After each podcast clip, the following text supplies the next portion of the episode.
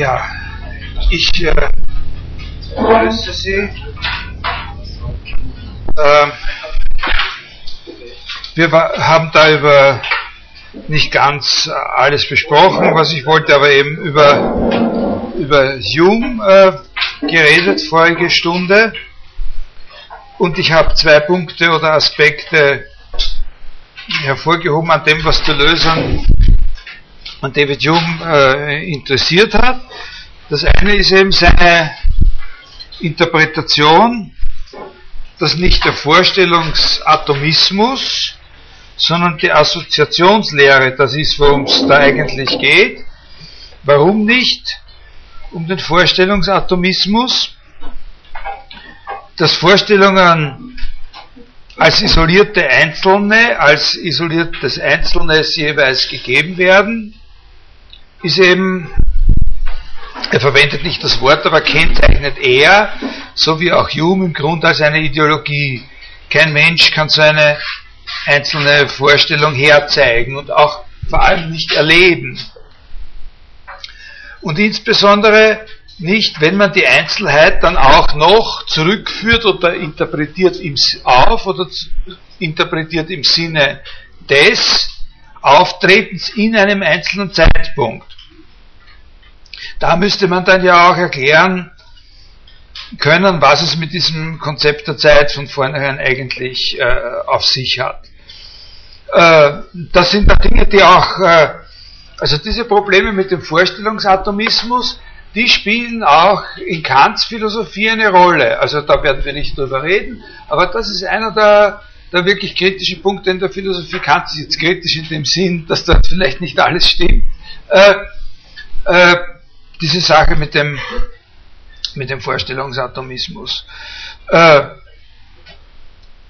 der Vorstellungsatomismus ist schon wichtig. Also wenn er sagt, das spielt nicht die, die tragende Rolle ist nicht das Entscheidende, dann heißt das nicht, dass das nicht wichtig wäre.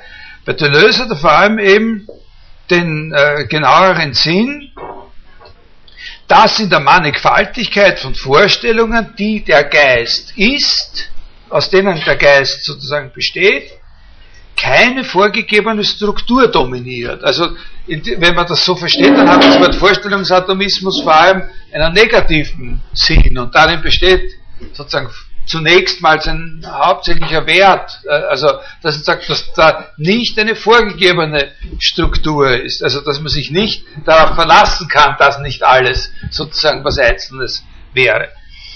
Äh, aber das ist nicht, äh, äh, der Vorstellungsatomismus liegt nicht darin, dass der Geist sozusagen darauf festgelegt wäre, dass er sich ursprünglich nur quasi immer in Isolationshaft genommen durch eine einzelne Vorstellung selber finden kann. Das eben nicht, nicht sondern in den negativen Sinn, äh, dass wir uns nicht darauf verlassen können, dass das schon eine Struktur wäre, aber er hat nicht den starken Sinn der Vorstellungsatomismus nach der Auffassung von Deleuze, dass der Geist sich zunächst einmal immer nur fassen kann als etwas, was gebannt ist in diese einzelne äh, Vorstellung zu einem einzelnen Zeitpunkt. Ganz und gar nicht. Eine Stufe allgemeiner könnte man sagen, nach dieser Interpretation ist Humes Geist überhaupt nicht von vornherein strukturiert, weder im Sinn solch einer atomistischen Festlegung noch im Sinne irgendeiner anderen Festlegung, also zum Beispiel so einer Art von Gerüst. Äh, der Geist bildet so etwas wie eine eigene Natur erst aus, und zwar in dem Maße, in dem gewisse universale Prinzipien, das sind die Gesetze der Assoziation, auf seine Beweglichkeit so einwirken, dass diese Beweglichkeit, diese Bewegung eine Konstanz, so etwas wie eine Selbstübereinstimmung gewinnt. Und diese Beweglichkeit des Geistes kann man auch Einbindungskraft nennen. Und genau in diesem Prozess, sozusagen der Ausbildung einer Natur des Geistes, wird die Einbindungskraft zu einem Vermögen.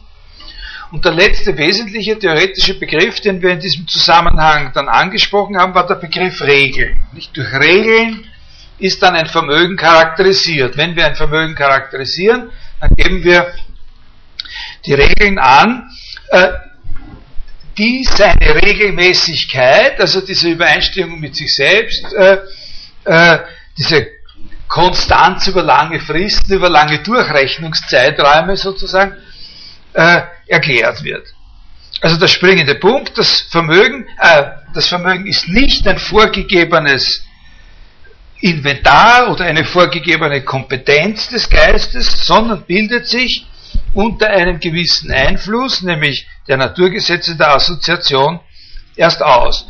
Damit ist eigentlich der andere Punkt auch schon getroffen oder mit angesprochen, äh, den man vielleicht äh, äh, mit diesem sich ausbilden, ist, ist auch der andere Punkt schon ausgesprochen, den man vielleicht kennzeichnen kann mit dem Merk Merkwort Überschreitung.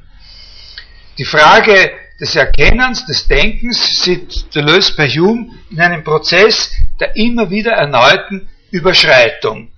Äh, über jenen, also das natürlich nicht ganz ohne, ohne Zusammenhang, damit das auch neben dem Hume-Buch und dem, äh, dem Kant-Buch eines der früheren Bücher von Deleuze, das über Nietzsche gewesen ist. Äh, über jenen äh, synthetischen Leistungen der Einbildungskraft nach den Gesetzen der Assoziation, über diesen Leistungen baut sich sozusagen eine Serie von Überschreitungen auf bestimmte Vermögen hin und dann wieder über diese Vermögen hinaus auf. Also wo man dann eben äh, von einem Verstand sprechen kann äh, und so weiter. Also da lese ich Ihnen jetzt noch äh, da lese ich Ihnen jetzt noch ganz kurz eine Stelle aus dem Deleuze äh, Buch über Jung vor. Äh, das Problem Jungs, wie kann der Geist zu einer Natur werden? Warum ist er dies? Jums Problem bezieht sich ausschließlich auf das Tatsächliche, es ist empirisch. Worin besteht die Tatsache der Erkenntnis? Im Transzendieren und Überschreiten. Ich behaupte mehr, als ich weiß. Mein Urteil geht über die Vorstellung hinaus. In anderen Worten, ich bin ein Subjekt. Wenn ich sage, Cäsar ist tot, morgen wird die Sonne aufgehen oder Rom existiert, rede ich, in, rede ich im Allgemeinen, artikuliere einen Glaubenssatz und setze etwas in Bezug. Das ist eine Tatsache, eine Praxis. Also wir müssen daran, was wir daran äh, beobachten müssen oder ins Auge fassen müssen, ist, wenn einer, also wenn wir als Philosophen uns jetzt so, sowas anschauen, einer sagt so einen Satz wie Rom existiert oder Caesar ist tot, dann müssen wir als Philosophen, heißt das, was er da meint, jetzt nicht sozusagen den Ball fangen und dorthin rennen, wo uns das hin äh, zu weisen scheint, ja, sozusagen alle Gräber aufmachen und schauen, ob unter den Gebeinen die von Cäsar sind, also sozusagen das Objekt suchen, sondern wir müssen uns das anschauen, und zwar als Realität anschauen, was hier vor sich geht bei dem, der das sagt, was hier vor Ort passiert. Was in der Kenntnis ist die Tatsache? Äh, die Tatsache ist eine Praxis. Tatsache ist ab, dass diese Praktiken sich nicht in Form einer Vorstellung, ausdrücken lassen, ohne dass diese sofort widersprüchlich wird. Also diese Praktik, die da gemeint ist, ist etwas, was man nicht sozusagen äh, jetzt zusammenschrumpfen kann in etwas, äh, was dann diese Vorstellung ist. Also die Vorstellung, also in diesem Fall, wo das ganze Sätze sind, würde Frege würde dazu gesagt der Gedanke, der, der, der Sinn dieses, äh, dieses Satzes ist, nicht? Äh, aber Vorstellung ist auch okay, nicht? Äh, die Vorstellung vom Tod oder von Cäsars oder von dem toten Cäsar oder von dem existierenden Rom. Beispielsweise ist die abstrakte Allgemeinvorstellung mit der Natur der Vorstellung unvereinbar. Äh, verstehen Sie das? Also von dem, also wenn so ein Satz eine Vorstellung wäre, dann ist er auf keinen Fall eine Vorstellung von der Art wie die, die da vorkommen, von denen wir gesprochen haben vorhin, wie wir die Frage des Vorstellungsatomismus äh, diskutiert haben, sondern es ist eine, eine Überschreitung weit über das, äh, äh, das hinaus, was jemals in einer Vorstellung äh, gegeben werden kann. Wenn wir so einen Satz verwenden und der sozusagen eine Episode in unserem Bewusstsein darstellt, es stellt ja eine Episode in meinem Bewusstsein dar, wenn ich mir denke, Cäsar ist tot. Aber diese Episode in meinem Bewusstsein ist als solche eine Überschreitung. Sie ist schon ein Exzess, der stattfindet, indem ich, äh, äh, wie soll ich sagen, von diesen Gesetzen, äh, die es da gibt, insbesondere von dem von Ursache und Wirkung, so, äh, sozusagen einen Gebrauch mache, der über das äh, über das Synthetisieren der Vorstellung, dass die Einbildungskraft vornimmt, weit hinausgeht. Nicht? Da gibt es etwas, das ist Cäsar und das ist Tod. Das sind diese einzelnen sozusagen Sprünge die ich, die, die, dieser Überschreitung. Nicht? Da gibt es etwas, da gibt es etwas. Das ist aber nicht das, was jetzt in mir ist. Das ist was ganz was anderes. Und das ist Cäsar. Und ja, und, und, so. und, und, und es wird eben fantasiert, sozusagen ein privilegierter Bezug zwischen irgendwas, was in mir ist, und diesem ganz anderen. Aber dieses ganz andere, von dem wird einerseits beansprucht, dass es von mir aus erreichbar ist, aber dass es auch durch eine Schwelle, die durch nichts überbrückt werden kann, von dem, was in meinem Bewusstsein ist, getrennt wird. Also Bewusstsein ist jetzt die ganze Zeit schlecht, jetzt habe ich mich, müsste ich mich, jetzt war ich undiszipliniert, aber Geist müsste man hier eben immer sagen. Ne? Äh, Die Unverträglichkeit ist umso durchgreifender, als sie unmittelbar und sofort im Ansatz ist. Hume gelangt zu diesem Punkt, das ist auch sehr schön erfasst. Zu dieser Position gelangt Hume nicht nach langer Diskussion, sondern das ist sein Ausgangspunkt. Das ist die Sache, die von vornherein immer der Ausgangspunkt ist. Äh, also das ist schon eine Überschreitung. Und über diese Überschreitung bauen sich weitere Überschreitungen und so weiter auf, die terminieren dann in dieser Überschreitung, die die äh, die der Gedanke oder die Fiktion sozusagen des unabhängig von uns existierenden konstanten Objektes ist. Darüber werden wir dann noch, äh, äh, noch, äh, noch reden. Jetzt habe ich mir aber da aufgeschrieben, dass ich noch ein kleines bisschen weiterlesen soll, steht da auf meinem Zettel.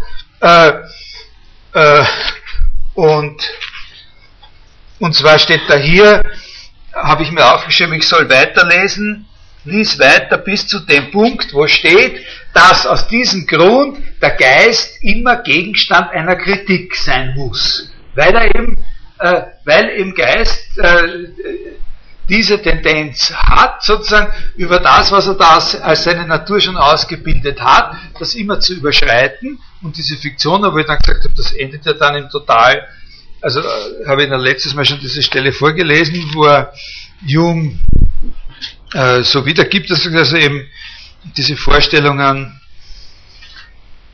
äh,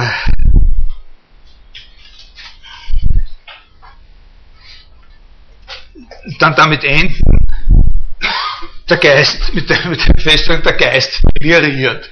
Ja? Äh, äh,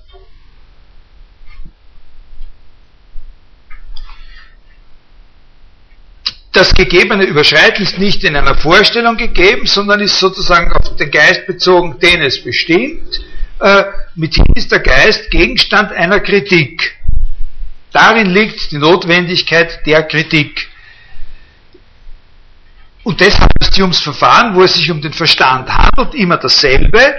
Im Geist finden wir statt einer vermuteten Vorstellung immer nur eine Affektion des Geistes. Und so weiter und so weiter. Das will ich jetzt da gar nicht weiter, äh, weiter vorlesen und ausführen. Äh, das war nur sozusagen ein bisschen mit abrundende Wiederholung zum, äh, zum letzten Mal. Diese Gedanken, die, die da sozusagen die letztlichen Verirrungen und Fiktionen des Geistes sind, äh, bei Hume und die sozusagen bei Hume äh, der Kritik verfallen, das sind genau die Gedanken, die die Leitideen und zentralen Gedanken bekannt sind. Äh, also die, die, die Kants Vorstellung äh, von, von dem, vom Funktionieren eines Verstandes Halt geben. Also das, was bei Hume sozusagen als, äh, als Exzess sozusagen dem Gegenstand, äh, also der, der Kritik verfallen muss, äh, und sozusagen immer mit Vorsicht, äh, mit Vorbehalt sozusagen zu begleiten ist.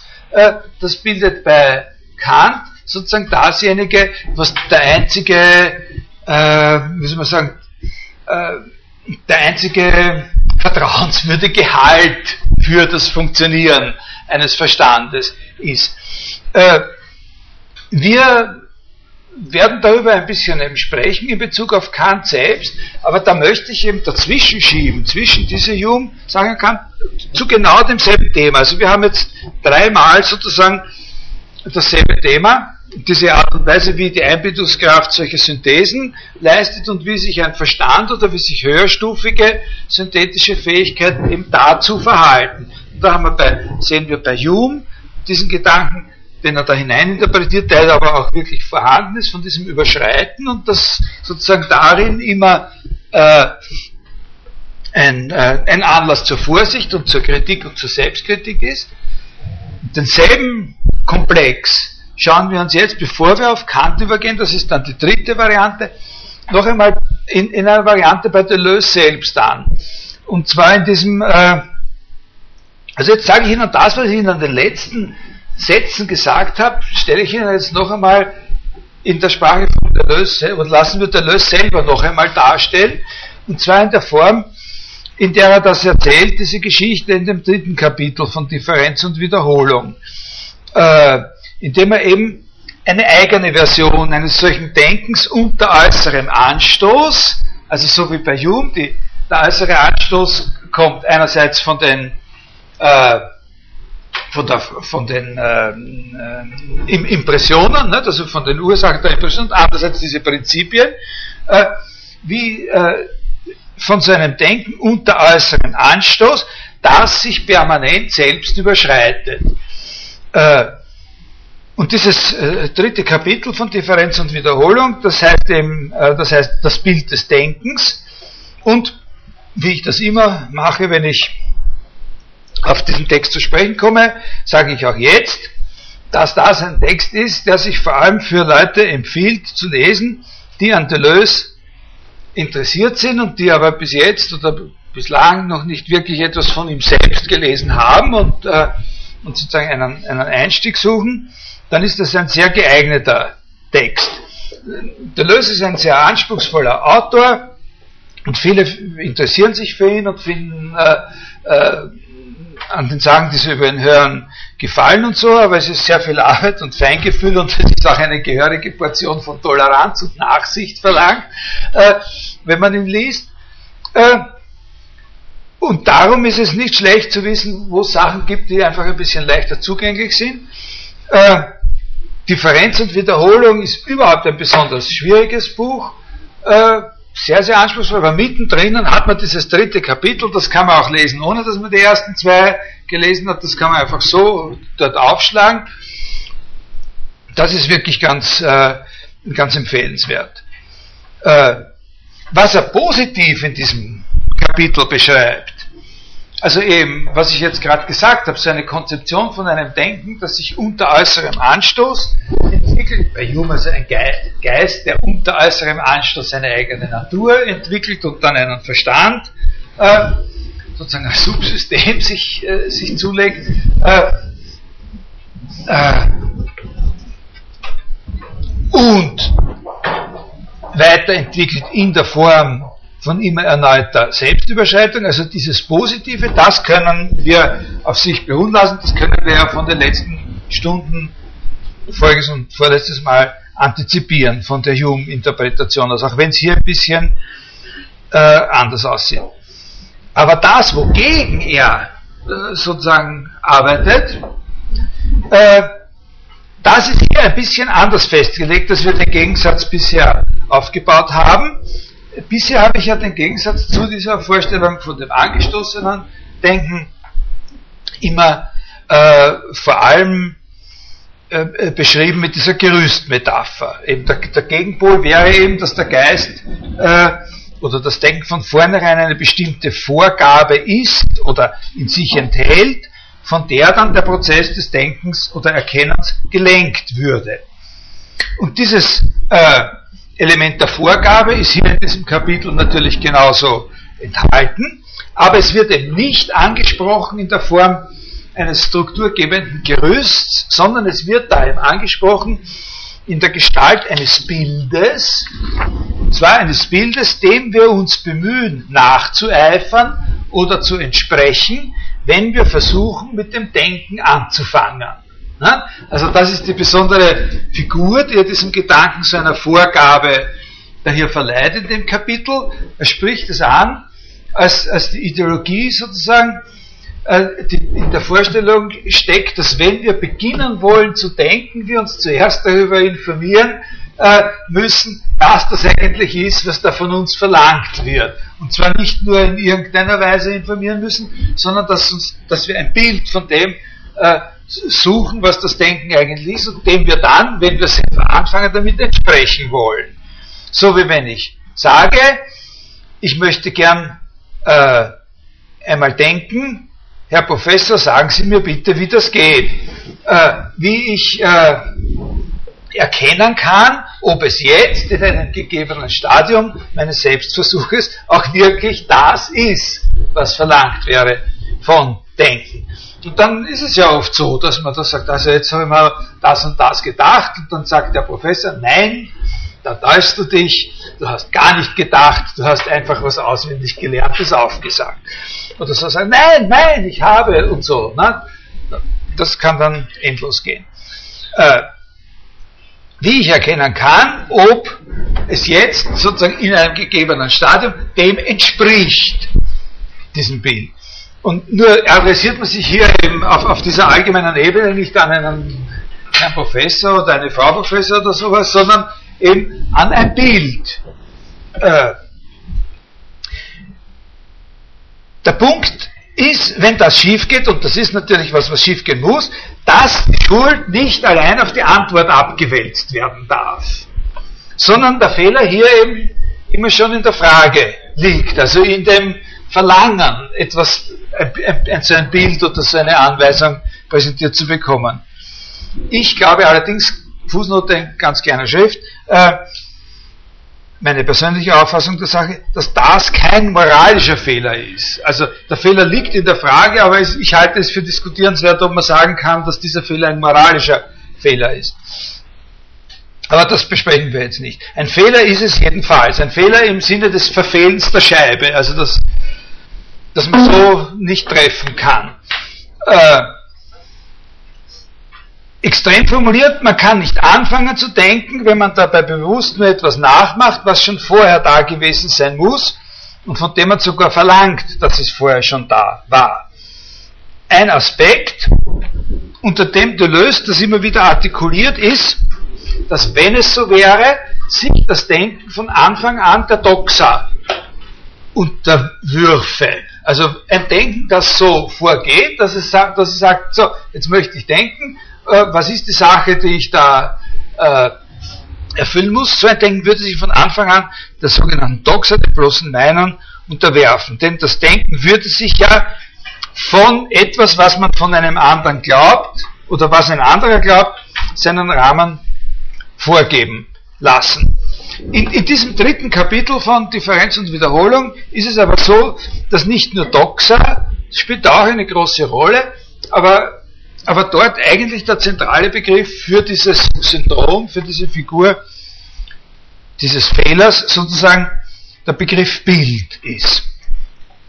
Und das hat schon auch eine gewisse strategische Bedeutung, denn es sollen genau solche Fälle auch erfasst werden, wo ein solches nachlaufendes, nacheiferndes, entsprechen wollendes, ein buckelndes, könnte man sagen, sich von sich vorlaufend unterwerfendes Denken, wo ein solches Denken sich selbst schon gegen eine Doxa bestimmt, gegen eine bloß überlieferte Auffassung.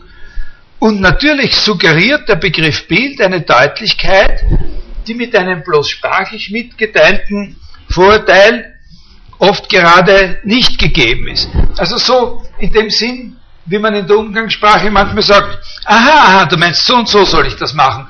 Äh, aber das sagt man nichts. Also der sagt, der fragt, wie soll ich das machen? Der sagt so und so, ah, so und so. Aber ja, ich verstehe schon, deine Worte verstehe ich, aber es sagt mir nicht, auf diese Weise, wenn du es so sagst, kann ich mir noch kein Bild machen. Na? So, sage es so, dass ich mir ein Bild machen kann, oder zeichne es mir auf, oder, oder sonst irgendwas. Äh, oder mach mir eine Geste vor, wie das. Ne? Äh, das ist da gemeint. Darum wird hier das Wort, äh, das ist ein Grund, warum man dann äh, einen Sinn, ein Motiv darin sehen kann, hier das Wort Bild zu verwenden und nicht äh, nur einfach irgendwie so ein Wort wie Vorteil. Ähm, und natürlich auch, weil er, weil er am Anfang gegen einen argumentiert, nämlich gegen Descartes, der selber eben genau äh, den er dann charakterisieren will als seinen Nachläufer, seinen Entsprecher, der aber genau gegen jede Art von Vorurteil äh, bewusst schon gedacht hat. Also ich habe eben als allgemeinere Bezeichnung für diese Orientierung an der Doxa oder an einem Bild oder so, habe ich eben ganz gern diesen Ausdruck entsprechendes Denken. Nicht ein Denken, das sich ihm entsprechend äh, äh, finden möchte oder ja, finden möchte. Ein Denken, das Denken sein will, indem es einer Norm entspricht. Und der Gegensatz wäre eben ein angestoßenes, äh, ein angestoßenes Denken.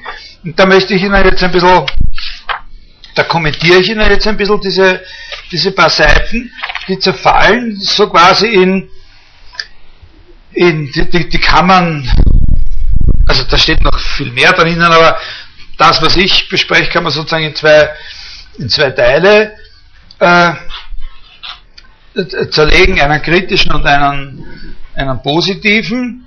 Äh, also in dem kritischen geht es eben äh, zunächst einmal äh, um den Nachweis gegenüber Descartes, dass auch jemand, der sozusagen mit dem ausdrücklichen Vorsatz und durchaus auch ehrlich äh, äh, antritt, vorurteilsfrei und ohne äh, Bindung an Vorgaben, Autoritäten, überlieferte Meinungen zu denken zu beginnen, dass auch so jemanden nachgewiesen werden kann, also nicht immer natürlich, aber eben nachgewiesen werden kann, äh, dass er in Wirklichkeit unter diese Rubrik des äh, Charakterisierung des entsprechenden Denkens äh, fällt, weil, und da macht der Löse eben äh, einen Unterschied, auf den man nicht weiß ich, was für Werte, der ist nur dazu da, um da ad hoc sozusagen eine Differenz klar zu machen,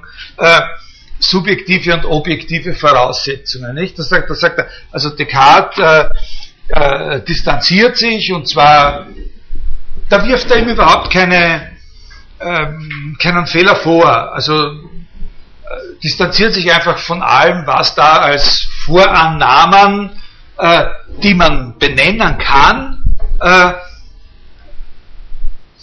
distanziert sich von allem, was man da als Vorname, na, distanziert sich von allem, wenn er zu denken beginnen will. Also da hat er dieses Beispiel mit dem, mit, mit irgendeiner Definition wie Animal rational oder so, dass wir uns darauf verlassen, dass wir schon wissen, was das ist oder was das.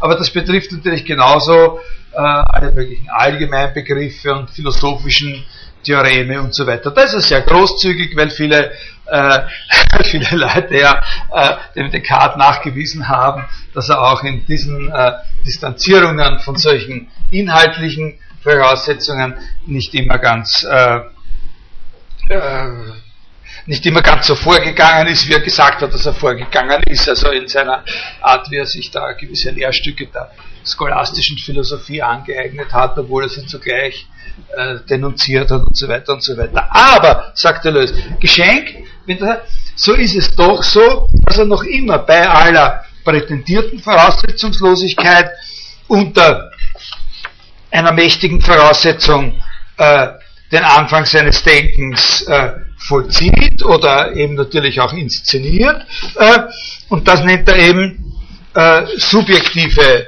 Voraussetzung.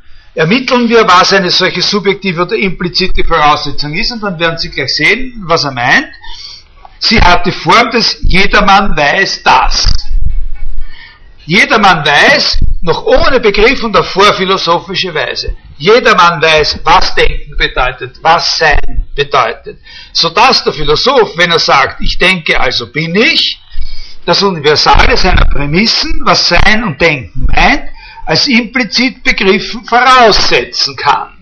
Also er, der, der subjektive Voraussetzung heißt das in dem Sinn, dass es eine Voraussetzung ist, die ich nicht sozusagen in einem eigenen Lernprozess oder in der Einfügung in eine Tradition sozusagen aufgenommen haben muss als ein bestimmtes Paket, das ich da erworben habe, sondern subjektive Voraussetzung heißt es deswegen, weil es etwas ist, von dem wir annehmen, dass jeder aus sich selbst heraus mit seinen eigenen Ressourcen auf dieses Gleiche zurückgreifen kann. Jeder Mann weiß von selbst. Du brauchst nur in dich hineinzuschauen, dann weißt du von selbst, was Sein heißt, was Denken heißt und so und, und, und, und so weiter. Also jeder nur in sich selbst, aber alle werden dort dann das Gleiche äh, finden. Oder alle werden dann dort etwas finden, was einen hinreichenden Grad von, von Gleichförmigkeit in der Kommunikation über diese Sache dann erlaubt. Nicht?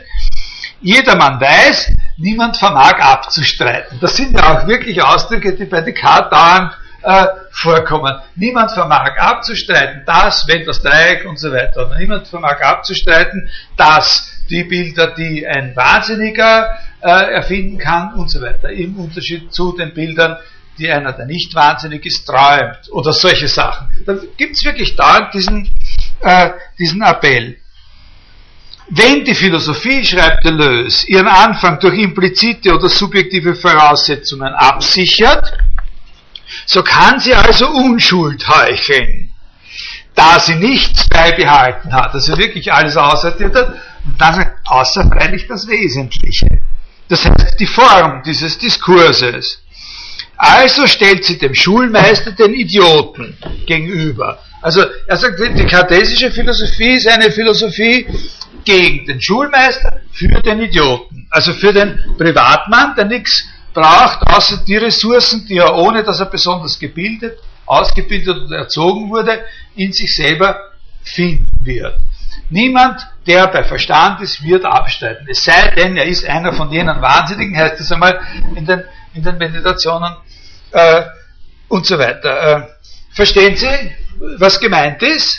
Also er, er, er meinte, also und, und, man könnte das nennen, man kann das nennen, äh, woran hier appelliert wird, also was er meint, dass die Voraussetzung sei, an die Descartes da appelliert, das kann man eben nennen, den Common Sense. Ne?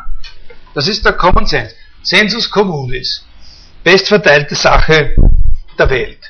Das ist allerdings eine Floskel, die er dem Descartes hier vorwirft und die Descartes selber nur ironisch verwendet hat mit diesem Schmäh damit, nicht? Also der, der, ein wohlausgebildeter Verstand ist, ist die bestverteilte Sache der Welt, kann ich leicht beweisen, weil es niemanden geben wird, der sagt, er hat den nicht.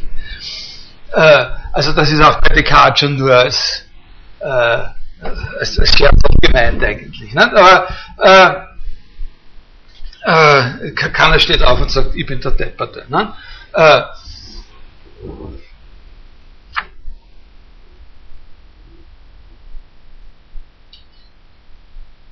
was kann man jetzt da sagen?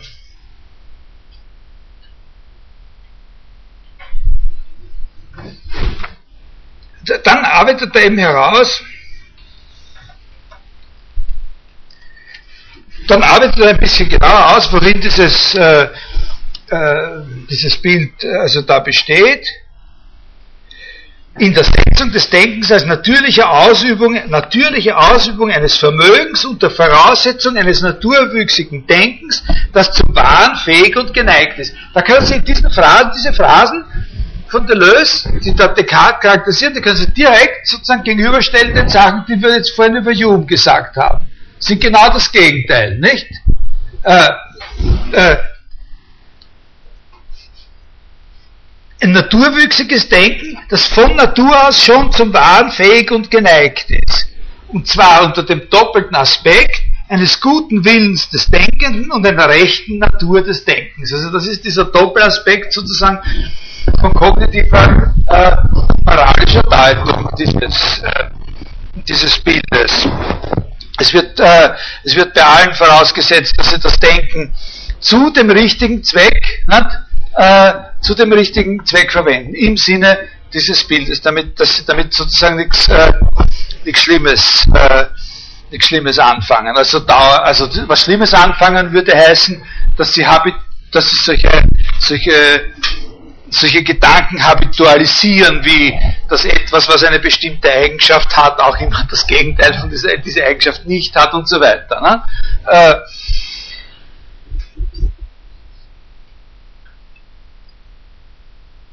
Gibt es ja auch heute noch äh,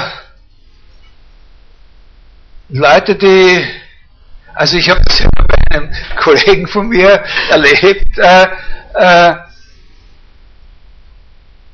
dass wir da mal in einem Seminar ein Referat haben von einem, der, der hat, da hat einer ein Referat über Deleuze gehalten in einem Dissertantenseminar, wir waren da mehrere Lehrende, und, und, und das Referat hat damit begonnen, dass er schön beschrieben hat, wie Deleuze äh, da, äh, ich glaube, das ist am Anfang von Logique du Sens, sind diese Sachen über Lewis Carroll und diese Paradoxe da, äh, also, und, und dass also auch der Unsinn ein Sinn ist und so, ja, über den Sinn des Unsinns. Und da ist es, äh, und, und ein paar solche Paradoxe vorgeführt. Und das passiert, kann sich nicht noch passieren. Also, guter Kollege von mir ist, ist, ist, ist rot geworden, blau geworden, grün geworden und ist rausgegangen sagt es heute nicht aus, wenn einer sowas sagt. Ne?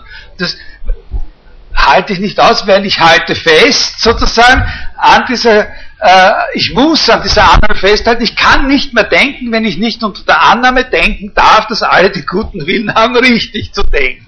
Und wenn einer sozusagen gegen den guten Willen denkt und sozusagen mit dem Denken was anfängt, was, äh, was, was nicht vorgesehen ist, dann kriegen wir somatische Beschwerden.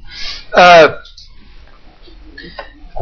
aber hier geht es einmal um die Beschreibung dieses Bildes. Jeder guter Willen des Denkens und rechte Natur des Denkens. Das Denken an sich ist etwas, was uns natürlicherweise gegeben ist, was auf eine bestimmte Weise funktioniert. Das ist tatsächlich eine, eine kartesische Theorie und wovon wir nur in einer, was wir nur in einer akzidentellen, äh, also was an sich immer richtig funktioniert, was wir nur in einer akzidentellen Weise sozusagen mutwillig äh, oder wenn wir gewisse Kompetenzen, die wir haben, vernachlässigen, äh, falsch machen können.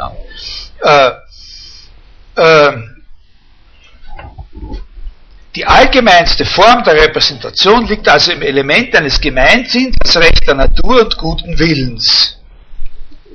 Cogitatio natura universalis, von der aus die Philosophie ihren Ausgang nehmen kann. Ich glaube, dieses Bild des Denkens können wir dogmatisches oder, oder orthodoxes Bild, moralisches Bild nennen. Es hat verschiedene Varianten, es kann in verschiedenen Varianten auftreten. Er sagt dann, er spricht von diesem Bild immer in einer, äh, in, der, in, der, in der Einzahl. Äh, also das ist sozusagen die Vorstellung vom Gemeinsinn als naturwüchsigen äh, Menschenverstand. Und äh, äh, Da gibt es tatsächlich äh, dann äh, so eine kleine Stelle, wo er etwas, glaube ich, sagt über Nietzsche und äh,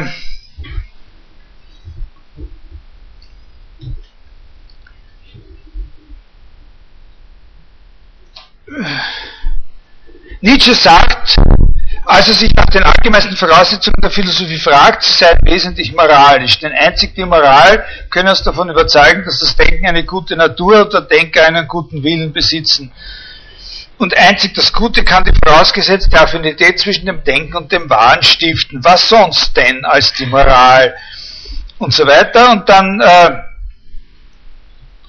äh, und dadurch, durch diese Diagnosen Nietzsches, sagt er, kommen äh, die Bedingung einer Philosophie, die ohne Voraussetzungen irgendwelcher Art wäre, besser zur Geltung. Und dann fällt bei Deleuze an einer Stelle so eigentlich mehr nebenbei eben tatsächlich ein Ausdruck, der ganz, ganz äh, äh, eine immense sozusagen Leuchtkraft oder, oder Dings hat, nämlich ein bildloses Denken, nicht? Ein bildloses Denken. Also ein, ein, ein Denken, das kann man jetzt an dieser Stelle schon sagen. Was ist ein bildloses Denken? Ein bildloses Denken ist ein Denken, das aus einem Ursprung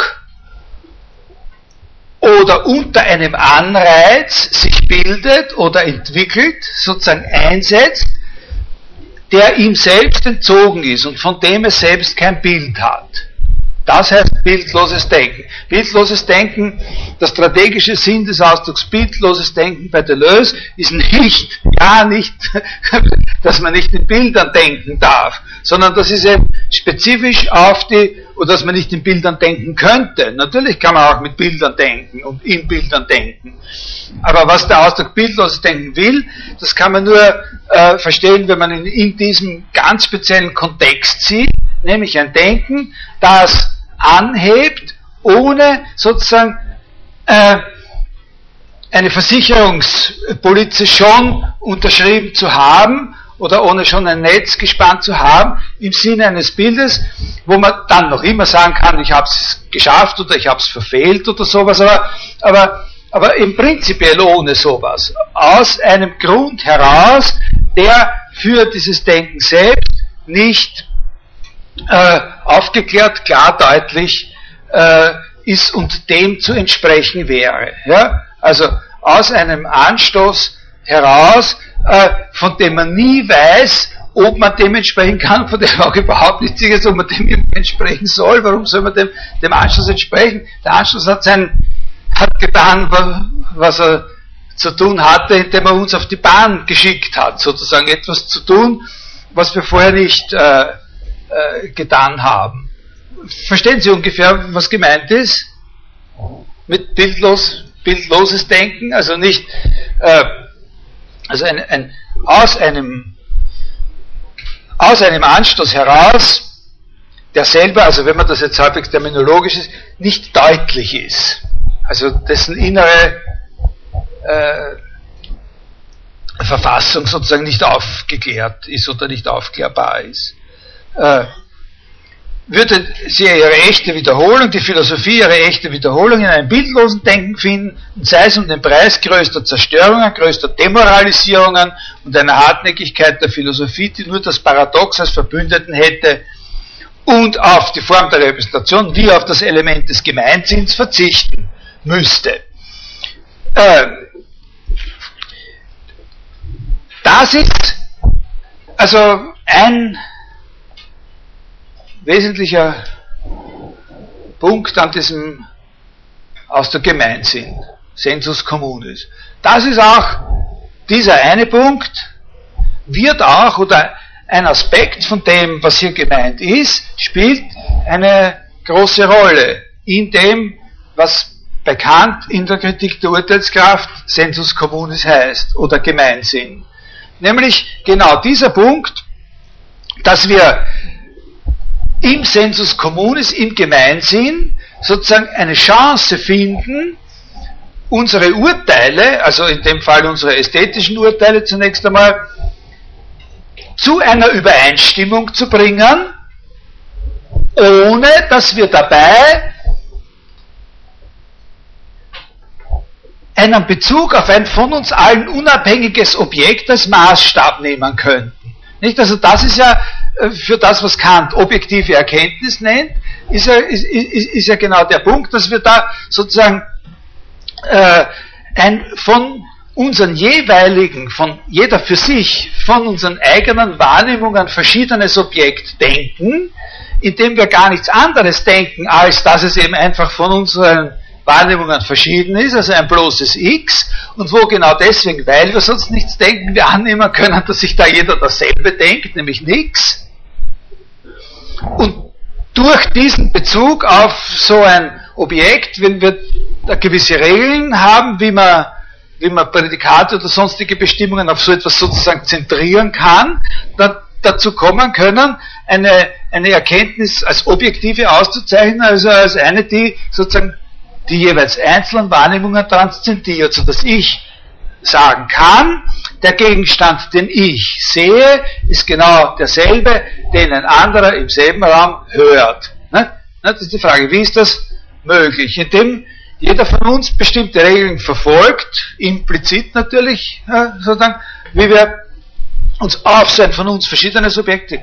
Und die Frage ist, wie die in der Kritik der reinen Vernunft verfolgt, ist ja, wie ist empirische äh, Erkenntnis, also Erkenntnis von Gesetzen der Veränderung, der, der Dinge sozusagen, unter diesen Voraussetzungen eigentlich möglich? Wie, wie, wie macht man das? Wie ordnet man dann da gesetzmäßig bestimmte äh, Erkenntnisse oder Wahrnehmungen so, dass man Voraussagen treffen kann und Konstanzen hat und so weiter. Und im ästhetischen Urteil, sagt er, ist genau das nicht. Da gibt es eben keinen solchen Gegenstand, auf den wir das äh, beziehen können, unsere Empfindungen oder Wahrnehmungen oder unsere Eindrücke. Und wie ist es dann aber möglich, dass wir zu übereinstimmenden Urteilen kommen? Und da sagt er genau, das Problem wird sozusagen benannt, auf dieses Problem wird draufgepickt von Kant das Wort Gemeinsinn, Sensus communis. Und da können Sie ganz genau bekannt noch sehen, dass da genau, wird genau dieser Unterschied gemacht zwischen, äh, zwischen äh, dem, was objektive Voraussetzung was subjektive Voraussetzung heißt. Wenn, wenn Kant davon spricht, dass diese Urteile, die auf der Basis des Gemeinsinns Verbindlichkeit haben, subjektiv sind, dann heißt das gerade nicht, dass sie nur jeweils meine sind, sondern was er damit meint ist, dass sie nicht am Objekt ausgewiesen werden können und trotzdem wir mit Recht die Zustimmung der anderen verlangen. Ja? Also da muss man sehr aufpassen. Subjektiv heißt nicht sozusagen solipsistisch, individuell oder einzeln dort, sondern heißt einfach nur nicht am Objekt ausweisbar und ist aber im Geschmacksurteil trotzdem sozusagen ein, ein Regulativ, das wir anstreben, dass wir alle zu demselben Urteil äh, kommen. Also dass die äh, Plastik von dem von dem äh, sowieso eben Kitsch ist und, äh, und die andere nicht, nicht oder so. Äh, und, und uns nicht darauf zurückziehen müssen, dass man sagt, naja, du findest halt und ich finde halt tschüss. Ne? Äh, äh, ja, okay, nicht? Oder, oder, oder nicht darauf zurückführen müssen, dass, dass man ihm sagt, mich macht das immer nervös, wenn ich dem seine ja, und so weiter. Und dann kommt hier jetzt ein, also wir sind noch immer im ersten Teil, im kritischen Teil, und dann äh, kommt etwas sehr was Wichtiges, das wir dann bekannt besonders verfolgen werden, Wahnsinn, wie die Zeit vergeht. Äh, es ist in dem Ausdruck Gemeinsinn und Sensus Communis sozusagen noch ein zweiter Aspekt. Den habe ich jetzt schon kurz angesprochen in, einem, in meinem Beispiel. Und das ist das, was eigentlich äh, äh, jetzt äh, dieses Catchword, äh, hinter diesem Catchword steht, dass er sagt, das Modell der Rekognition. Äh, also in dem ersten ist Gemeinsinn sozusagen einfach sozusagen so eine, so eine Ressource, so eine subjektive Voraussetzung, von der wir darauf vertrauen, dass alle sie machen und nutzbar machen können diese bestverteilte Sache der Welt. Ne? Jeder, der denkt, nimmt etwas in, in Anspruch, was an sich richtig funktioniert und wir nehmen von jedem an, dass er prinzipiell äh, es auf die richtige Weise, also nicht mit bösen Absichten verwendet. Und das Wort Gemeinsinn hat auch eine andere Bedeutung, äh,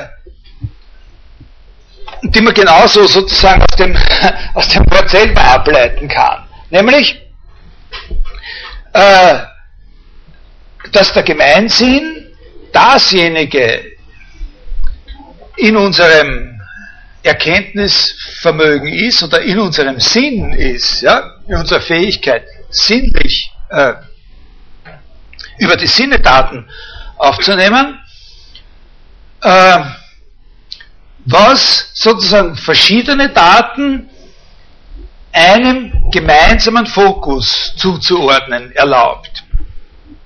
Also die Rekognition, die rekognitive Funktion des Gemeinsinns.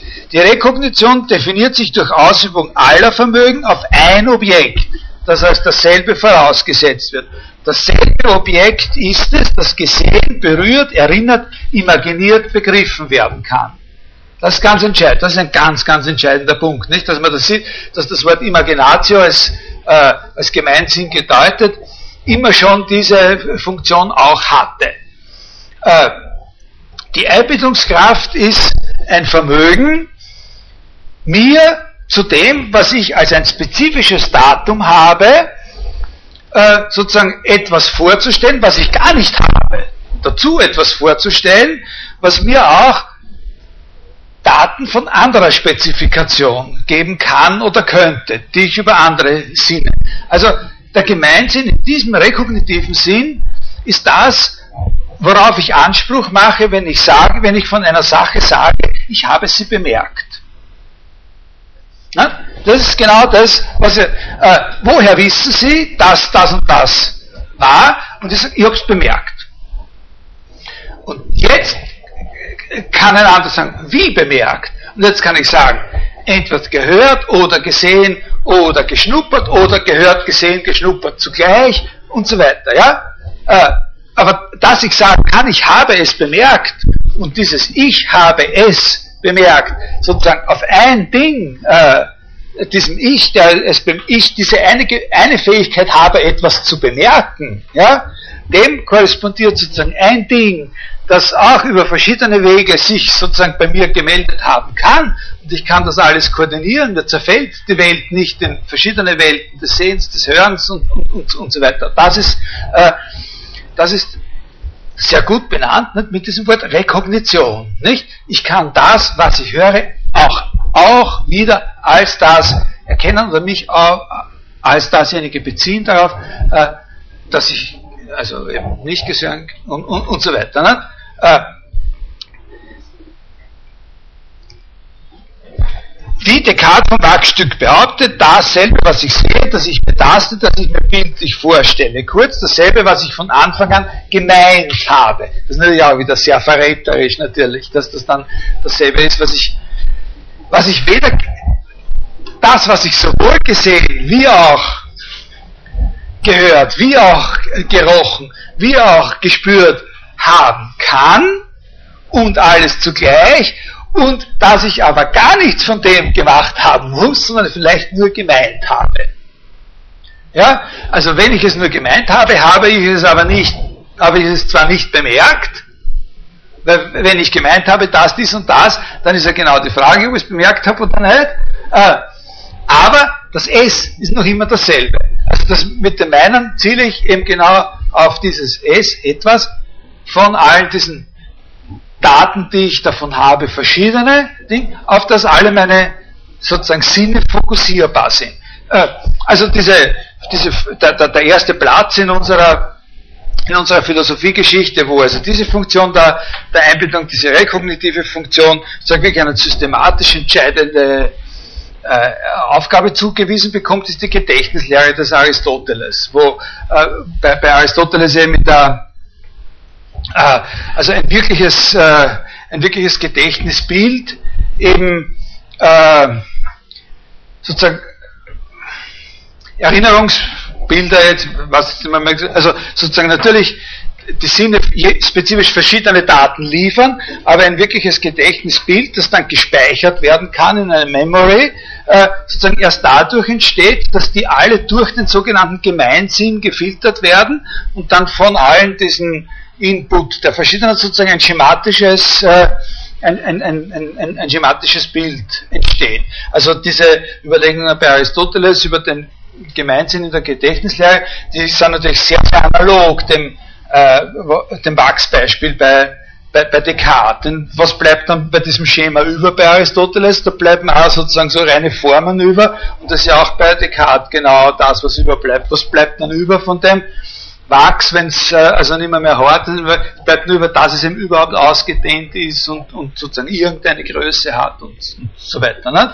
Das ist äh, äh, das ist ganz ähnlich. Also diese Fähigkeit, die er Rekognition nennt, das ist das zweite Element und das kann man auch Gemeinsinn nennen. Das ist aber jetzt sozusagen Gemeinsinn, genau nicht im Sinne sozusagen des distributiven, der optimalen Verteilung unter allen denkenden Wesen, sondern das ist jetzt Gemeinsinn, das ist etwas, was jeder Einzelne sozusagen benutzt und was ein Konzentrationseffekt ist und nicht ein, ein, ein Verteilungseffekt. Ist das äh, ist das verständlich. Das ist das zweite große Element im, in, diesem, äh, in diesem Bild des Denkens. Und wo man natürlich auch jetzt genau sehen kann, das ist genau äh, das, äh, was im Hume was bei Hume und in der Hume-Interpretation sozusagen denunziert wird, als dieses unabhängige Objekt, das dahinter steht, dass diese ganzen verschiedenen Daten, dass die systematisiert werden können und wir sagen können, ah, du hast du was gesehen, was hast du gesehen, ein Ding hast du gesehen, ein Blitz hast du gesehen, ah, das war das und das und das da, nicht? Äh, wo, wo man sagt, nicht? man vergleicht die Eindrücke, ordnet sie und sagt, na, und, und dann kommt man darauf, was es war. Es war dieses, äh, dieses eine äh, Ding. Telekognit. Ah, was soll man, soll man da überhaupt noch was dazu sagen? Habe ich mir dann noch irgendwas aufgeschrieben, was ich unbedingt sagen oder vorlesen muss? Nein, eigentlich nicht. Nein, genau genommen. Das Wichtige ist, dass wir diese zwei, äh, zwei Aspekte da haben. Na, also, oh ja, das kann ich schon noch vorlesen. Eine derartige Ausrichtung, also mit diesen beiden Teilen dieses Bildes, eine derartige Ausrichtung ist für die Philosophie fatal. Denn die Annahme der dreifachen Ebene eines von Natur aus richtigen Denkens, eines von Rechts wegen natürlichen Gemeinsinns, einer Rekognition als transzendentales Modell kann nur ein Orthodoxie-Ideal ergeben. Die Philosophie verfügt über keinerlei Mittel mehr, ihr Projekt, den Bruch mit der Doxa zu verwirklichen. Orthodoxie. Nicht? Äh, also nicht mehr, nicht mehr selber denken, schon gar nicht kreativ denken, sondern immer die richtige Meinung äh, äh, vertreten. Sicher verwirft die Philosophie jede besondere Doxa, so wie Descartes sozusagen alle überlieferten Lehrmeinungen äh, äh, verwirft. Sicher hält sie keinen einzigen besonderen Satz des gesunden Menschenverstands oder des Gemeinsinns aufrecht. Sicher anerkennt sie nichts im Besonderen. Sie bewahrt aber das Wesentliche der Doxa, nämlich die Form in diesen Prinzipien. Nicht? Vor allem in, diesen, in dieser Doppelbedeutung von äh, von Sensus Communis. Und das ist das, wovon man dann sagen kann, dass Hume der Auffassung war, deswegen, weil wir diese Tendenz haben, muss der Geist immer kritisiert werden. Ja, äh, Kant wird er dann, Kant äh, wird dann äh, äh, Kant wird dann sagen, dass der wird dann den Unterschied, den er zwischen seiner eigenen, ne, also ich habe ja vorher gesagt, Kant hält genau das, was bei Hume sozusagen das, das Fatale ist und was man sozusagen durch die Kritik äh, äh, sozusagen immer im Zaum halten und, und, und, und beschneiden und zurechtstutzen muss. Nicht? Kant hätte ja das für das, was die einzige Garantie von, von, von Sicherheit ist. Äh, anerkennt aber sozusagen ja eigentlich die ganzen Motive Humes und wird dann, um sich selber in die, ins richtige Bild zu rücken, wird, wird Hume dann, da gibt vorhin eine Prolegomena eine Stelle, sagt, versuchen Hume das Wort Kritik wegzunehmen. Und, und zu sagen, äh, weil er das für sich selber haben will, äh, und, äh, und wird sagen, Hume ist, Humes Philosophie ist nicht kritisch, sondern ist eine zensurierende Philosophie. Sagt, Hume ist ein Zensor und ich bin äh, Kritiker. Aber okay, das werden wir dann äh, nimmer mehr besprechen können. Äh, also ist klar, ne? Das Bild des Denkens ist nur die Gestalt, in der man die Doxa universalisiert, indem man sie auf rationale Ebene hebt. Also das ist eigentlich äh, äh, alles. Das kann man sich merken, den Satz. Ne? Das, äh, äh das fasst das zusammen. Ne? Äh, ich mache noch einmal einen Rückverweis, äh, ganz auf den Anfang der Vorlesung, die ersten Stunden, wo wir mit Gescular Philosophie begonnen haben und wo er dort auch über das Bild des Denkens spricht, äh, als äh, Voraussetzungen für die Philosophie, die aber nicht ohne die Philosophie existieren. Das ist wirklich so, dass man da kleine, eine kleine Verschiebungen sehen kann. Also hier wird der Ausdruck Bild des Denkens hier in dem Differenz und Wiederholung wirklich nur kritisch verwendet und dort gibt es ein bisschen eine affirmativere, aber in Wirklichkeit äh, ist es nicht so, dass er da was echt zurückgenommen oder sich widersprochen hätte. Man muss sagen, es gibt da eine gewisse Spannung, die man halt erst, äh, äh, die man halt erst äh, interpretieren sollte. Und der zweite Teil in diesem, äh, das äh, geht sich ja jetzt noch aus. Der zweite auf jeden Fall noch aus. Der zweite Teil, den, den ich, das ist der positive Teil. Äh, das ist jetzt seine Version äh, von dem oder ein bisschen eine, eine, eine deutlichere Darstellung von dem, was wir zu verstehen haben, wenn unter sozusagen so einem angestoßenen Denken, das sich durch Selbstüberschreitung äh, entwickelt, aber nicht äh, oder nicht nur äh, am Leitfaden sozusagen einer Hume-Interpretation. Äh, und da ist eben das, äh, das erste richtige Stichwort ist eben äh, Denken nicht.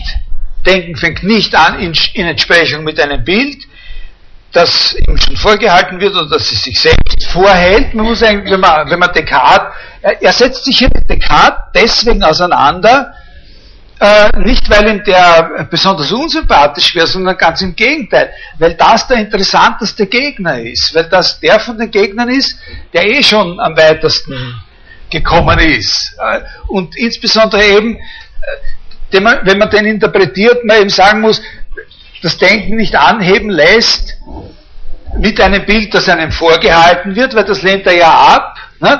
Sondern mit einem Bild, das man sich selbst vorhält oder dass es sich selbst vorhält. Das ist eben diese Annahme dieses Sensus communis. Nicht? Darum heißt es subjektive Voraussetzung. Und, und, und hier jetzt dann äh, in diesen äh, äh ein paar Seiten später nicht in dem Willen einem solchen Bild zu entsprechen, setzt das Denken ein, sondern am Anfang des Denkens steht der Einbruch, die Gewalt, der Feind. Und nichts setzt die Philosophie voraus. Alles beginnt mit einer Misosophie. Zählen wir nicht auf das Denken, um die relative Notwendigkeit dessen, was es denkt, zu festigen, sondern im Gegenteil auf den Kontingenz einer Begegnung mit dem, was zum Denken nötigt. Um die absolute Notwendigkeit eines Denkakts, einer Leidenschaft zum Denken aufzureizen und anzustacheln. Die Bedingungen einer wahrhaften Kritik und einer wahrhaften Schöpfung sind die nämlichen. Zerstörung des Bilds eines Denkens, das sich selbst voraussetzt. Genese des Denkakts im Denken selbst. Genese des Denkakts im Denken selbst unter einem äußeren Anstoß in der Konfrontation mit einem Feind. Also sozusagen mit dem Äußeren, mit einem Reiz, der für uns immer sozusagen etwas Verschlossenes bleiben wird. Das ist jetzt wieder zurück auf diese Sache mit dem bildlosen Denken. Äh, der für uns sozusagen nie aufgehen wird, indem diese äh, äh, sozusagen wie eine Blüte aufgehen wird und dann sozusagen, sondern das Denken soll aufgehen. Nicht, diese, nicht dieser Anschluss wird immer sozusagen etwas, äh, etwas Unerkanntes oder etwas Unbekanntes bleiben. Äh, da gibt es jetzt auch in dem Text, der da dann folgt, also in dem deutschen Dings ist das Seite 100, ungefähr 182 und folgende, da läuft das so auch eine kleine, bei ihm selber in ein paar Nebenbemerkungen, äh, Bezugnahme auf Marcel Proust, äh, äh, bei dem das also, da betrifft es dann, also nicht das Denken im Allgemeinen, sondern überhaupt, äh, man sagen, die kreativen Fähigkeiten als solche, äh, den man als einen, äh, einen Philosophen interpretieren kann, der genau diese Position gehalten hat, auch äh, mit diesem bildlosen Denken. Aber das ist so eine, eine andere Geschichte äh, in einem Jahr erzähle ich dir noch einmal. Äh, es gibt etwas in der Welt, was zum Denken nötigt. Dieses etwas ist Gegenstand einer fundamentalen Begegnung und nicht einer Rekognition. Was einem begegnet, mag dieses oder jenes Sokrates der Tempel oder der Dämon sein und so weiter und so weiter und widersetzt sich der Rekognition. Das Sinnliche und jetzt äh, möchte ich Ihnen ein ganz bisschen was von dem, was er da sagt, vielleicht halt paraphrasieren. Wir haben das schon gelesen von Ihnen, diese. Na, dann ist eh nicht vergebens. Ne? Also, äh, äh, was er meint, ist folgendes. Also ich tue jetzt so teils, teils mit seinen, teils mit meinen Worten. In der Rekognition, also in dem alten Modell, das wir gerade kritisiert haben, äh, ist das Sinnliche, wenn wir von dem Sinnlichen an einem Objekt sprechen, ist das Sinnliche dasjenige, was sich an einem Objekt, das man auch erinnern oder denken kann, auf die Sinne bezieht. Und was er meint mit dem Sinnlichen als Objekt einer Begegnung, ist nicht das, was sich einem Objekt, zu dem man auch noch andere Bezüge hat, halt für die Sinne präsentiert und gerade nicht für das Denken, sondern ist dasjenige an dem Objekt, was überhaupt nur empfunden werden kann. Also äh, das, das Sinnliche, das, das etwas, das uns begegnet, das uns primär begegnet, muss genommen werden als etwas, dessen Sein überhaupt nur darin besteht, dass es empfunden werden kann und aus sonst gar nichts. Ja? Äh, daher, also es ist kein Eisteton, sondern ein Eisteteon. Das heißt, es ist nicht ein, äh, ein Empfind, Bares, sondern eines, das zu, ein zu empfindendes, was nur empfunden werden kann. Äh, kein sinnliches Sein, insbesondere nicht die sinnliche Seite des Seienden, sondern das Sein des Sinnlichen. Nicht das Gegebene, sondern das, wodurch das Gegebene gegeben ist. Wenn ich von dem Gegebenen spreche, dann habe ich immer schon, das ist auch ein Punkt, den Kant natürlich macht, dass äh, wenn ich von einem Gegebenen spreche, dann habe ich immer schon eine Relation hergestellt. Nicht? Dann habe ich immer schon ein Gegebenes für ein anderes und dann habe ich zu dem, was da ist, schon eine andere Instanz äh, äh, sozusagen im Gegensatz äh, gebracht.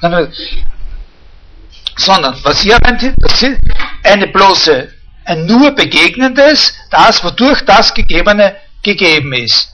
Darum, und dann sagt er, darum ist es in gewisser, und das wäre das, was man versuchen sollte zu verstehen, weil das ein, ein guter Prüfstand ist, darum ist dieses Sinnliche, dieses Sinnliche in der Begegnung auch das Unsinnliche.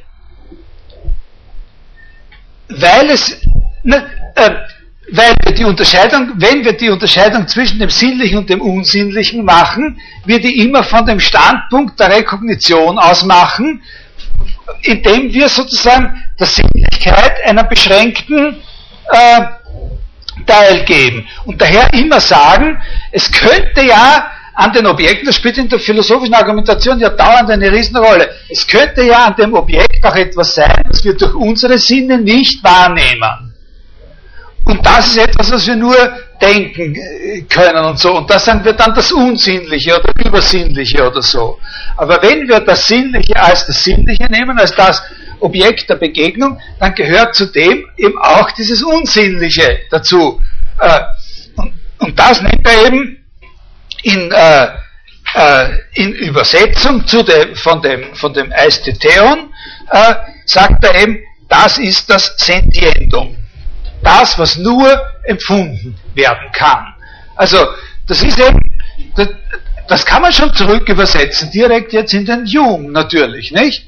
Das ist eben, also zu jeder, äh, jede, alles, zunächst ist alles rückführbar auf diese Impressions und, äh, und die sind eben das, was zunächst einfach nur empfunden wird, nur empfindbar, äh, nur empfindbar ist.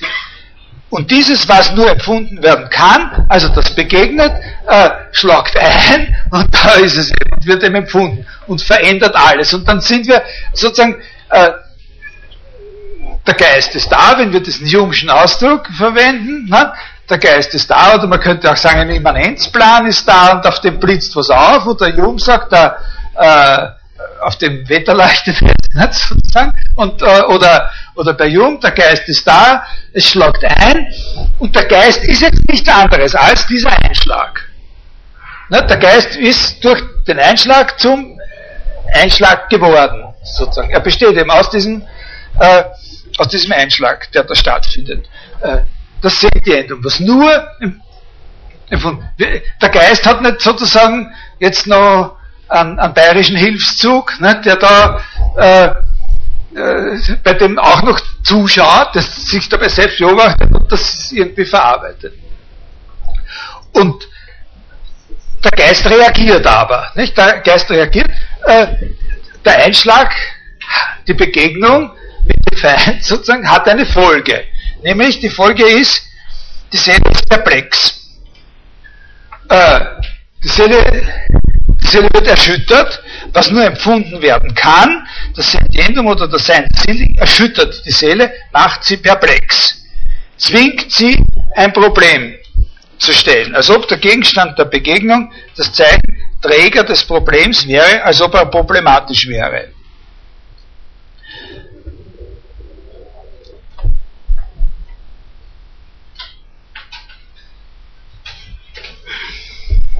Und jetzt würde er sagen, findet eine Reaktion sozusagen zweiter Stufe statt. Äh, und das ist eben diese Figur der Überschreitung. Äh, das Problem, das sich hier steht, die Perplexität, die Erschütterung, ist nicht nur als Erschütterung da, ich, ich habe da jetzt eben diesen Punkt äh, ausgelassen mit dem, mit dem Zeichen.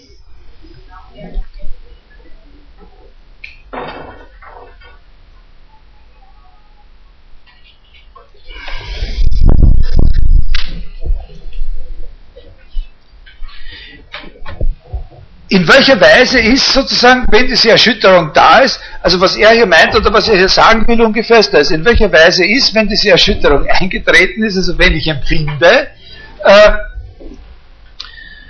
äh, in welcher Weise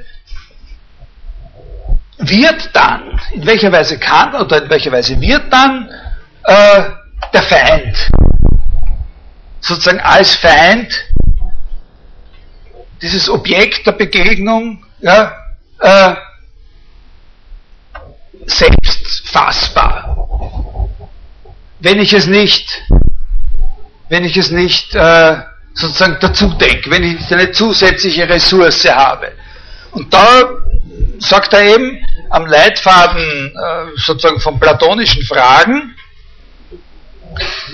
es wird fassbar als etwas oder es ist dann wenn überhaupt fassbar, nur als etwas, was hinter diesem Reiz, den es ausgelöst hat, in mir immer schon verschwunden ist. Was hinter diesem Reiz, den es in, in mir ausgelöst hat, als es selbst immer schon verschwunden ist. Also eben nicht etwas, worauf ich jetzt als ein bestimmtes Objekt oder als etwas äh, äh, zugreifen kann, was ich denke nach irgendwelchen kontrollierten Regeln, sondern als etwas, was mir in dem Moment, also was mir immer schon entglitten ist. Und, und am Leitfaden von, von, von, von platonischen äh, kleinen Passagen, er nimmt das so, wie er das in den Filmbüchern macht, wo er da auch dauernd, in den Kinderbüchern, wo er da auch aus den Filmen dauernd solche Futzeln herausnimmt und interpretiert. Ne? Nimmt er da aus den Plato-Dialogen so Teile von Sätzen oder so, sagt er, das ist dann ein Objekt oder ein Etwas, was überhaupt nur, so wie das Sentientum nur Gegenstand der Empfindung ist, nur Gegenstand der Erinnerung ist. Was nie etwas anderes war als Gegenstand äh, eines Gedächtnisses oder was Inhalt eines Gedächtnisses war. Etwas, woran man sich nur erinnern kann. Und etwas, woran man sich nur erinnern kann, ist etwas, was in dem gleichen Maß, wie man sich daran erinnert, immer auch vergessen wird. Also etwas, was nie in einem Zustand, wo es nicht vergessen war, so dass es erst erinnert werden müsste, was in einem solchen Zustand nie da war. Ja? Dafür hat er dann, also das ist eine erste Überschreitung, zu etwas hin, was, äh, äh, äh, was über, über dieses Sentimentum hinausgeht, worauf aber nur unter diesem Anstoß durch den äußeren Feind oder durch den äußeren, äußeren Reiz und sozusagen durch diese Mobilisierung, äh, durch diese Perplexität äh, des Geistes er sich genötigt fühlt, noch etwas anderes, sich auf etwas anderes zu beziehen, auf etwas, was äh,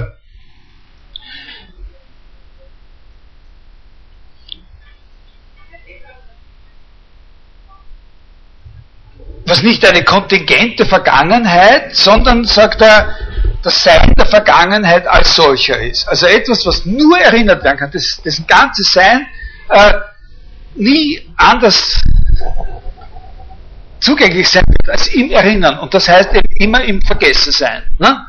Also was nie sozusagen so da ist, dass es keine Erinnerung bedürfte, nie so da war für uns, dass es keine Erinnerung bedürfte, um uns darauf äh, zu, äh, äh, zu beziehen.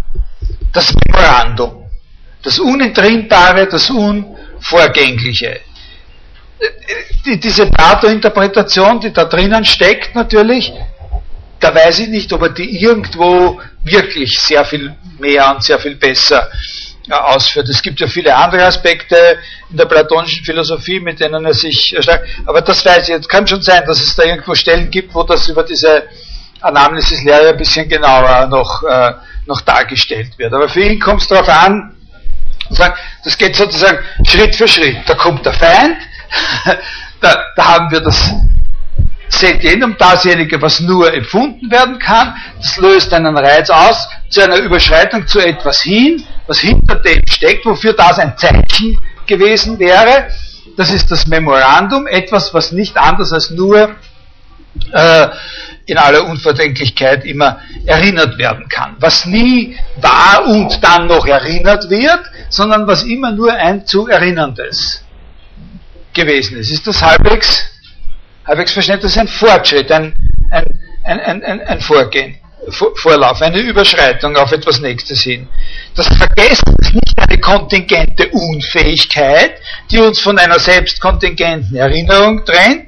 Es existiert vielmehr in der wesentlichen Erinnerung als der Endenpotenz des Gedächtnisses hinsichtlich seiner Grenze oder hinsichtlich dessen, was nur erinnert werden kann. Also das, diese Sache mit dem Vergessen, das, das hat natürlich auch äh, äh, Resonanzen mit der, mit der Nietzsche-Interpretation. Und dann sagt er, äh,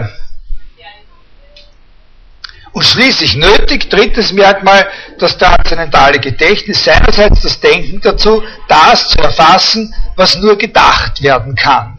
Das Cogitandum. Das, was nur gedacht werden kann nicht das Intelligible, denn dieses ist immer noch bloß der Modus, in dem man denkt, was nicht unbedingt nur gedacht werden muss, sondern das Sein des Intelligiblen als höchster Potenz des Denkens und zugleich das Undenkbare. Wie das eigentlich hier argumentierbar wäre, das war schon bei dem vorigen, ist das schwer genug. Also das ist sehr, sehr schwer verständlich, was er da da muss man sehr viel investieren, damit man das. Und also bei diesem Übergang von dem Sentientum zu dem Memorandum ist das schon schwierig genug. Und hier gibt es eigentlich kaum irgendwas, was er was er da sagt, wie man uns jetzt diesen Übergang äh, vom Sentientum zum, äh, zum Cogitandum äh, äh, äh, noch äh, genauer vorstellen sollten. Einfach nur das Denkbare, äh, vom Sentendum zum Cogitandum hat sich die Gewalt dessen entfaltet, was zum Denken nötigt. Jedes Vermögen ist aus seinen Angeln äh, gehoben. Also jetzt äh, äh, machen wir da für heute äh, schon langsam Schluss. Der Punkt ist nur der, dass das Wichtige ist, dass man sieht, dass das Denken etwas ist, was äh, äh, sozusagen im Geist und, und, und Denken ist noch immer nicht ganz Begriffsbildung, nicht? das ist sehr wichtig. Denken ist, ist nicht dasselbe wie Begriffe bilden. Äh, etwas ist, was sich eben im Geist unter einem äußeren Anstoß, der selber nie sozusagen völlig aufgeklärt werden kann, äh, in einer dauernden Selbstüberwindung, in einer Art von Kettenreaktion. Nicht? Das handelt sich um eine Art von, von Kettenreaktion, da wird äh, sozusagen ein, ein Vermögen äh, sozusagen gebildet, also es ist nicht das Vermögen da und das drückt dann auf einen Knopf und dann fängt die Sache an zu arbeiten, sondern es schlagt was ein und dann bildet sich dieses Vermögen und wenn sich dieses Vermögen so weit gebildet hat, wie es sich bilden konnte, entsteht eben das Problem. Also, das sagt auch, die Sinnlichkeit mit dem Sentientum geht der Geist sozusagen bis an die Grenze, wo das Sentientum Zeichen ist. In dem Moment, wo es Zeichen ist, verweist es auf ein anderes. Wir haben aber keine Ressourcen, uns auf ein anderes als ein abstraktes anderes zu beziehen, sondern das andere kann nur das sein, was sozusagen hinter diesem Schock sozusagen steht und das wird uns immer entglitten sein. Das wird hinter dem immer verborgen bleiben. Daher ist es das Memorandum, etwas, woran man nur erinnern kann, was nie anders als nur in einer Erinnerung präsent werden kann. Wie sozusagen, wenn wir an die Grenze des, äh, des Erinnerbaren gehen, auf welche Weise dann wir an dies, dort sozusagen etwas, äh, also wenn das erschöpft ist, ja, sozusagen das Denken beginnt, äh, äh, das sagt er hier nicht viel dazu. Äh, das werden wir noch, noch einmal besprechen, wenn wir am Schluss noch einmal auf diese Sagen von, von Keskeler Philosophie eingehen.